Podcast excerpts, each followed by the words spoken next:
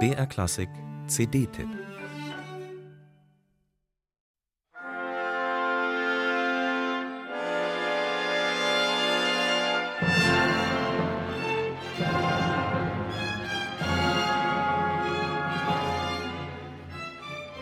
Was für eine mitreißende Neuaufnahme. Die vier Sinfonien von Johannes Brahms liegen in gefühlt Hunderten von Einspielungen vor. Wer sie erneut aufnimmt, sollte eine überzeugende Antwort auf die Frage haben, ob das denn wirklich nötig sei. Adam Fischer und sein Danish Chamber Orchestra haben diese Antwort parat. So kompromisslos, klar, streckenweise radikal wie hier waren die Brahms-Sinfonien lange nicht zu hören. Fischer musiziert mit rund 50 Musikerinnen und Musikern, was Besetzungen entspricht, die Brahms selbst bevorzugte. Seine erste hob er mit 49 Musikern aus der Taufe und auch im berühmten Meininger Hoforchester, das Brahms in den letzten Jahrzehnten seines Lebens besonders liebte, spielten nicht mehr als 49 Musiker. Sinfonische Riesenbesetzungen sind sehr oft jüngeren Datums.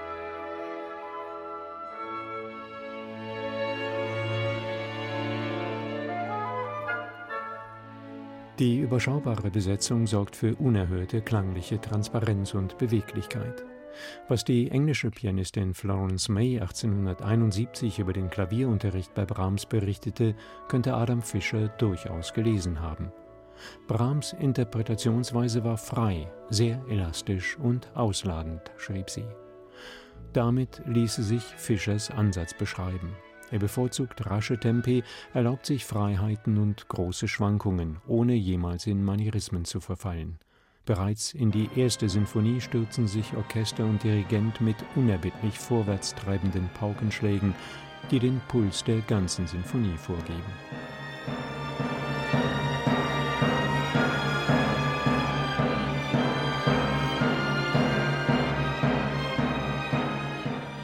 Der Klang des Danish Chamber Orchestra ist ungemein hell und durchlässig. Adam Fischer gibt Nebenstimmen und Bläsern Raum, macht Details hörbar, ohne sich auch nur einmal in Unwichtigem zu verlieren. Bei allen Freiheiten, die der 73-jährige Altmeister sich nimmt, bleiben die Strukturen bei ihm stets glasklar.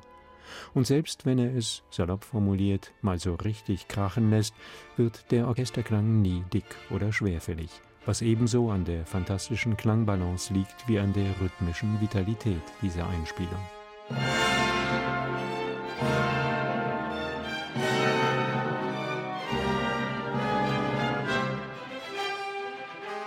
Lieben Sie Brahms heißt der 1959 erschienene Roman von Françoise Sagan und der wenig später nach ihm gedrehte Film mit Ingrid Bergmann und Yves Montand. Mit Brahms haben beide wenig zu tun. Die neue Gesamtaufnahme der Brahms-Sinfonien mit dem Danish Chamber Orchestra und Adam Fischer hat sehr viel mit Brahms zu tun. Sie öffnet die Ohren und bietet wirklich einmal ganz neue Einsichten in diese wunderbare Musik. Wer sie so hört, kann die Frage, lieben Sie Brahms, nur mit einem klaren Ja beantworten.